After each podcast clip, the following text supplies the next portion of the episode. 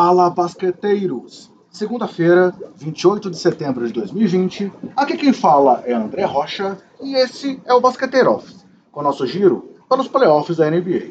Hoje, faremos do jogo 6 das finais do leste, com o Miami Heat se impondo diante do Boston Celtics no final da partida para chegar às finais da NBA pela sexta vez na história da franquia.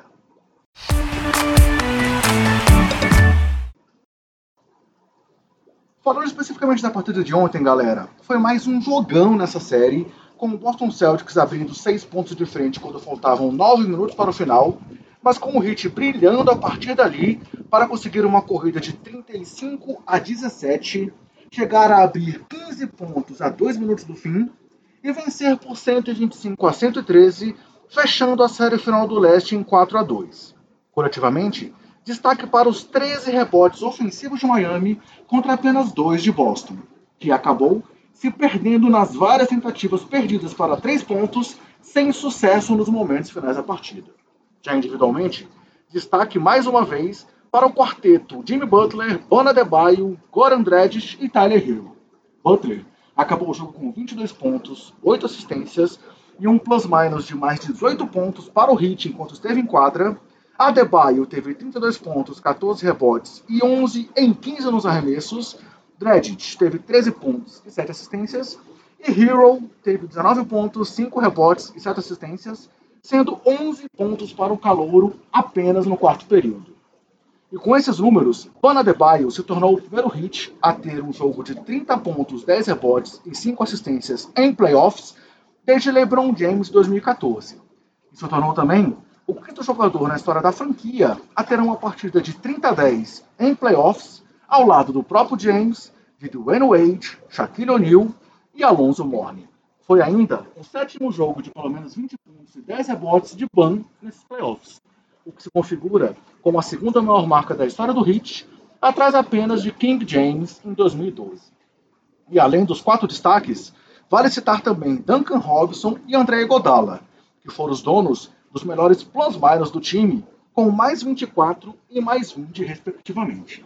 Robinson acabou com 15 pontos e 5 de 7 nas bolas de 3, enquanto o Ig também teve 15 pontos, acertando os 5 arremessos que tentou, sendo 4 deles para 3 pontos. O time de Miami teve um final arrasador na partida, que acabou coroando uma campanha incrível até aqui, surpreendendo muita gente, tanto pela garra da franquia quanto pela entrega apresentada e que trouxe o time da Flórida a mais uma decisão da NBA. E agora, o Heat é o primeiro time classificado na quinta posição de uma conferência a chegar às finais da NBA desde o New York Knicks em 1995. E nada mais a cara de Jimmy Butler do que essa superação desse time do Heat. Afinal, Butler foi de uma criança abandonada pelo pai e de um jovem expulso de casa pela mãe, sendo acolhido na casa de um amigo, a um astro da NBA e agora finalista aí do melhor basquete do mundo. Isso sem falar no seu trajeto na liga, quando ele foi trocado por Chicago Bulls, Minnesota Timberwolves e Philadelphia 76ers, sempre após polêmicas sobre o estilo de liderança e relacionamento com a equipe. Tudo isso antes de chegar ao Miami Heat. E Draymond Green falou sobre isso após esse jogo 6, dizendo que Butler foi acusado de ser um mau colega de time apenas por querer vencer. Mas agora ele encontrou um grupo que também queria vencer acima de qualquer coisa, e isso tem sido ótimo de assistir aí nas palavras de Green. É uma bela definição que explica porque Butler já disse que ir para o Heat foi a melhor decisão da sua vida. Foi a junção de sua mentalidade vencedora com a famosa cultura do Heat de tirar o melhor de seus jogadores. Isso se vê também sempre que é repetida nas propagandas da ESPN a entrevista de Butler a Rachel Nichols, onde ele disse que acreditava no título do Heat e que ele e seus companheiros não se importavam com a opinião dos outros de que não eram considerados favoritos. E foi isso que vimos em quadra realmente até aqui, seja diante do Pacers, seja diante do favorito Bucks, seja diante desse talentoso time do Celtics. E agora, o próximo passo é encarar LeBron e os Lakers, pois, como disse Jimmy Butler, se um time quer vencer a NBA, precisar passar pelo time de King James. E Butler sabe disso, como disse aí após classificar o Heat às finais da NBA. Mas Butler não é o único que merece destaque nesse elenco e nessa campanha até o título do leste.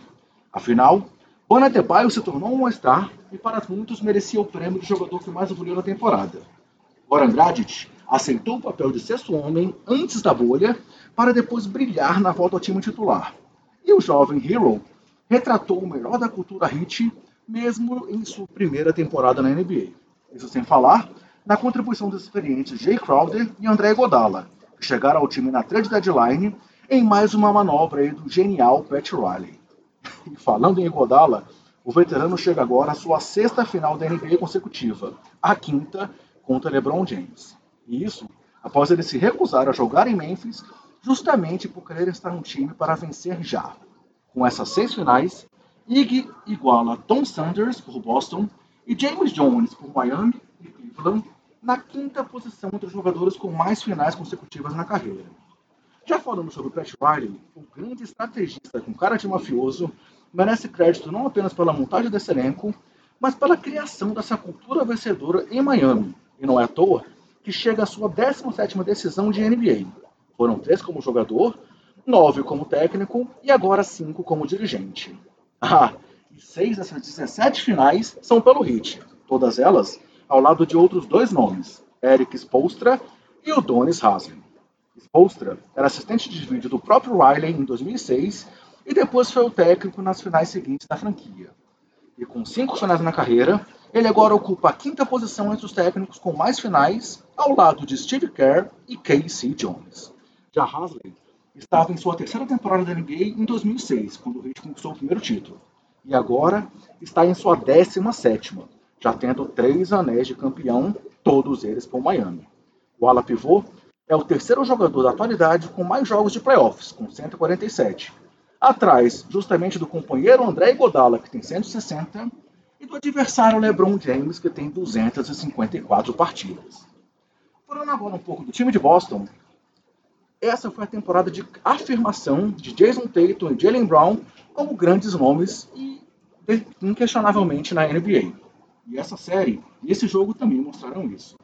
Ontem, Tatum teve 24 pontos, 7 rebotes, 11 assistências, 2 roubos e um toco, e Brown teve 26 pontos, 8 rebotes, 4 assistências e 3 roubos de bola. Mas ainda faltou experiência na hora de decidir. Experiência essa que poderia ter vindo de nomes como Kemba Walker, que oscilou demais nesses playoffs, e Gordon Hayward, que sofreu novamente com a parte física. Ontem foram 20 pontos e 5 assistências para Walker e 12 pontos para Hayward, mas não foi suficiente para forçar o jogo 7. E também tem Marcos Smart, outro nome importantíssimo desse time, mas que ontem pecou momentos decisivos, acabando com 20 pontos, mas acertando apenas 4 em 13 tentativas de 3 pontos. De qualquer forma, são três finais e uma semifinal de conferência para esse time de Boston nas últimas quatro temporadas, e o caminho está ali. Resta identificar qual será o próximo passo para que Brad Stevens e seus comandados possam levar o time mais vitorioso da história da NBA de volta à grande decisão. Algo que essa guerreira do time do Miami Heat já conseguiu.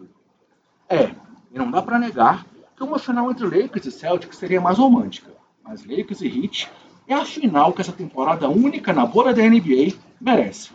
Ah, e quatro curiosidades sobre as finais.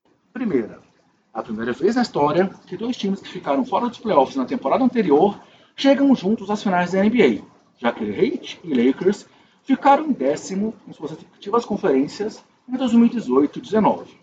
Segundo, LeBron é apenas o segundo jogador da história a ter sido MVP por uma franquia e depois enfrentá-la nas finais, ao lado de Will Chamberlain, que foi MVP pelo Warriors e depois enfrentou a franquia jogando uma final pelo Seven Sixers. Terceiro, teremos sim Antetokounmpo versus Leonard nessas finais, mas com Costas Antetokounmpo e Myers Leonard. Quarta, e um cara que já pode se considerar campeão da NBA, mesmo antes das finais, é Dion Waiters. Afinal, o polêmico jogador aí começou a temporada 19-20 pelo Miami Heat e agora está no Los Angeles Lakers, né?